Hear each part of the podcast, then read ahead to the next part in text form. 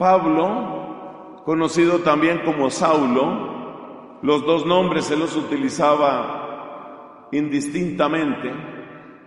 Hay gente que cree que él antes de la conversión se llamaba Saulo y después de la conversión se llamaba Pablo. No es cierto, simplemente Saulo es un nombre de sabor hebreo y Pablo o Paulus es un nombre muy útil para moverse en el imperio romano.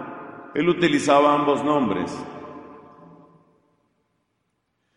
Saulo se da cuenta de que la primera estrategia para extraer el tumor, es decir, para acabar con ese grupúsculo, no había funcionado. Pablo se da cuenta de que los cristianos ahora se han dispersado. En la mente de Pablo, antes de su conversión, lo que ha sucedido es algo parecido al que golpea un enjambre y se han regado las abejas. Entonces, como hombre inteligente, se da cuenta que la estrategia de golpear en Jerusalén no sirve. Cualquier acción que se haga en Jerusalén solo va a producir más misioneros. La decisión de Pablo, ¿cuál es? Irse hasta el extremo. O sea, lo mismo que hace un médico cuando opera. Cuando el médico opera un tumor, no empieza a remover el centro del tumor, sino que mira el borde. Por eso existe el dicho de cortar por lo sano. Mira hasta dónde llega el tumor y corta el borde para sacar el centro. La maniobra de Pablo es un intento audaz, inteligente, para deshacerse por fin de los cristianos. Él no quiere que nada falle. Por eso logra cartas de autorización de los sumos sacerdotes, de manera que su acción, que va a ser muy agresiva, tenga, por así decirlo, la bendición de la ley, la ley a la que le ha entregado toda su vida. La estrategia de Pablo entonces es irse al lugar más lejano para empezar desde ahí a recoger, de modo que no se me escapen otra vez las abejas. Voy a recoger a todos esos herejes, los concentro en Jerusalén, los encarcelo o los mando a encarcelar y se hace justicia, se acaba ese tumor y por fin la gente entiende que el único camino es nuestro camino. ¿Entendió? No hay más caminos. Esos locos que andaban por ahí andando, que el perdón, el perdón y que Dios es amor, y que uno no puede salvarse y que hay que simplemente confiar en la misericordia. Esa manada de locos ya la acabamos, esa página ya la pasamos. Fue una pesadilla, pero ya se acabó. Ahora sí, volvamos a lo que es serio. Eso era lo que estaba en la cabeza de Pablo. Y por eso se va a Damasco, porque según lo mejor de sus servicios de espionaje, y no exagero, hasta Damasco habían llegado los misioneros. Damasco ya es bastante más lejos de la tierra prometida. Ya Damasco es Siria. Eso responde en la segunda pregunta. Pasemos a la tercera pregunta. ¿Qué es la más audaz y en cierto sentido la más especulativa. Porque el secreto de cada conversión solo lo tiene Dios. Solo Dios sabe qué le susurra a cada corazón. Nosotros no lo sabemos. Pero Pablo habló, varias veces de su conversión. Hay varios textos, como el capítulo primero de la primera carta a Timoteo. Ahí Pablo habla de su conversión. O el capítulo décimo, no, capítulo quince de la primera carta a los Corintios. Ahí habla de su conversión. Y en Hechos de los Apóstoles varias veces apoyándonos con humildad, postrados ante el Espíritu Santo, buscamos una pequeña luz, la que puedan soportar nuestros ojos, para responder a esa pregunta, ¿qué fue lo que descubrió? Según todas las indicaciones que tenemos, lo que él descubrió fue exactamente la verdad de la frase que he citado de Mateo 19. Recordemos, los apóstoles le preguntaron a Jesús, ¿quién puede salvarse? Y Jesús les dice, para el hombre es imposible, pero Dios todo lo puede. Ese es el descubrimiento. Este descubrimiento sigue siendo actual porque cada uno de nosotros está hecho de manera diferente. Así, por ejemplo, hay gente que le da sueño por la noche, otros les da sueño por la mañana. Somos distintos. Hay cosas que son fuertes en cada uno de nosotros y hay cosas que son débiles. Tus debilidades no son las mismas mías.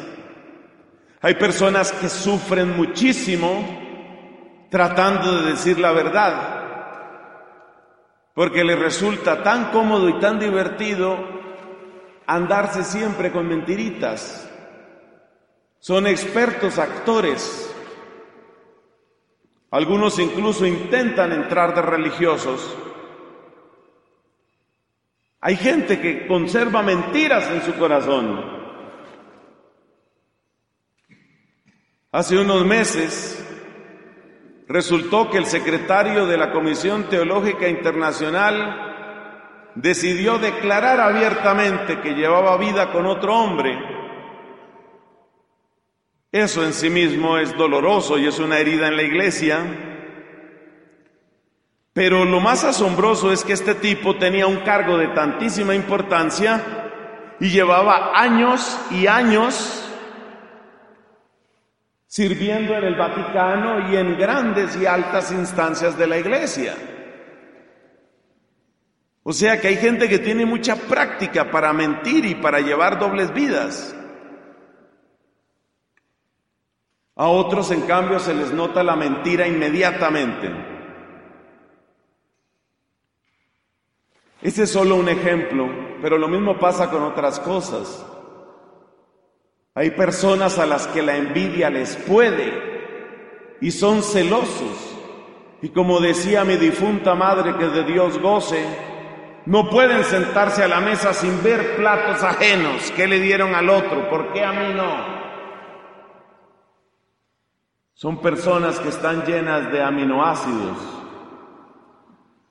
a mí no, a mí no me dieron. ¿Por qué? ¿Por qué a mí no? Son los aminoácidos. En cambio hay gente que no tiene problema con la envidia. Su problema es la sensualidad, es la impureza. Cualquier cosa los revuelve, los excita, los descompensa. No pueden hacer una meditación en paz sufren mucho con esas tentaciones. Casi sienten que su propio cuerpo es su enemigo y no se hallan. Se remueven en su sitio. Cada uno es débil de distinta manera. A otro le gusta el dinero, a otro le gana la ira, a otro es orgulloso. Por eso, descubrir la verdad de Mateo 19 para los hombres es imposible. No es descubrir una frase de la teología, es pasar por aquello que Santa Catalina de Siena a quien no había mencionado hasta ahora, dijo tantas veces, el conocimiento de sí mismo. Conocerse a sí mismo es, entre otras cosas,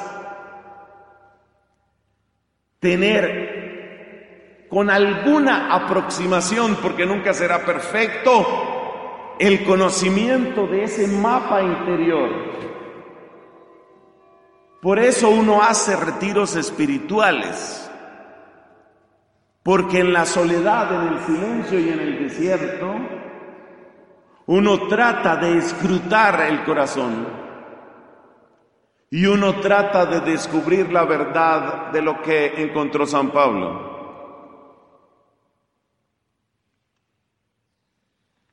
Claro que falta una última consideración ¿Y qué pasa si yo pongo todo de mi parte?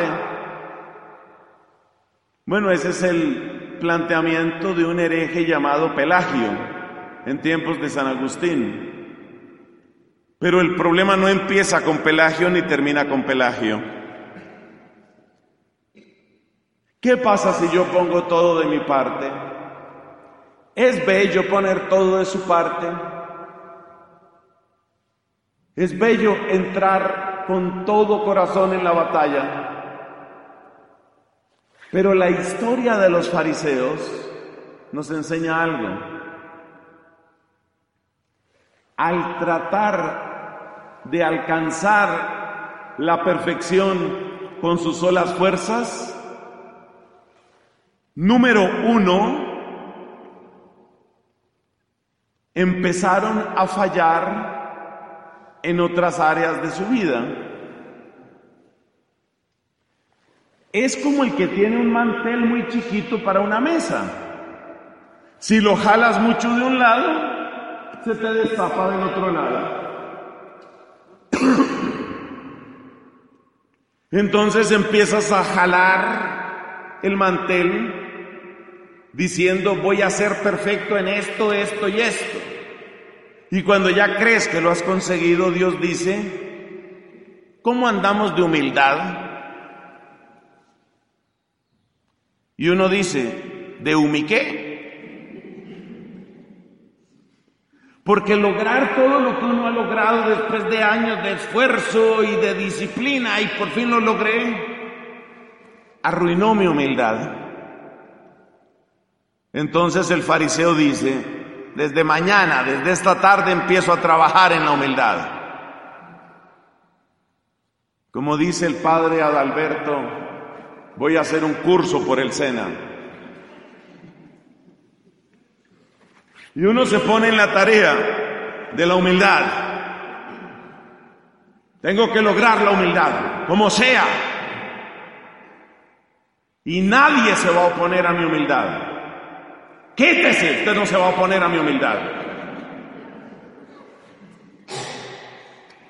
Y viene el Señor y me pregunta, ahora que ya jalaste el mantel y ya crees que eres humilde, porque eres el último gusano, yo que no valgo nada, yo que no hago nada. Sí, eres el último gusano, pero un gusano resentido. La metáfora del mantel pequeño es muy importante. Porque a veces uno puede pasarse la vida entera jalando el mantel. Ahora soy humilde, ahora soy caritativo. Hay gente que le apuesta a lograr la caridad como sea, pero revientan el mantel dejando destapada y sin protección la parte de la verdad. Esos que consideran, por ejemplo, que la misericordia consiste en justificar cualquier comportamiento humano porque hay que ser compasivos. Esos están tratando de tapar con el mantel la esquina de la caridad, pero se les destapa la esquina de la verdad. Entonces, cuando les pregunten qué fue lo que descubrió San Pablo, San Pablo descubrió que su mantel era muy chiquito. Necesito otra estrategia. Necesito algo distinto. Mis antiguas certezas no me permiten dar un paso más. Mis antiguas certezas no dan más. Después de Pablo, la historia de la iglesia ha conocido decenas, centenares de mujeres y de hombres que han llegado a la misma conclusión. Y bendita es ahora, bendita es ahora en que uno descubre que los recursos de antes no dan, las certezas de antes no dan y el mantel de antes no da. Bendito el momento en el que uno se cae ante Dios, se postra ante el Señor. Cuando yo era joven, que fue el siglo pasado, nos decían que el noviciado había servido si uno había pasado por esta experiencia que estamos describiendo. Lo de antes no da más. Pero no va, no iré por las sendas de la desesperación o del cinismo. ¿Qué voy a hacer? Levanto mis ojos a los montes, ¿de dónde me vendrá el auxilio? El auxilio me viene del Señor. Y ese auxilio es el regalo de su Espíritu y de su gracia. Ese auxilio es el amor de Cristo. Ahora se entiende un poquito mejor la frase de San Pablo. Y todo lo considero basura con tal de ganar a Cristo. Como estamos rodeados de dominicos y dominicas, citemos a San Ignacio. He aquí lo que dice San Ignacio. Ojalá tenga yo una viva experiencia de Cristo, de la comunión con sus padecimientos y de la fuerza de su resurrección. Esa frase de San Ignacio la toma él de Pablo. Que ese sea nuestro lema para este día y si Dios lo concede, para el resto de nuestra vida. Amén.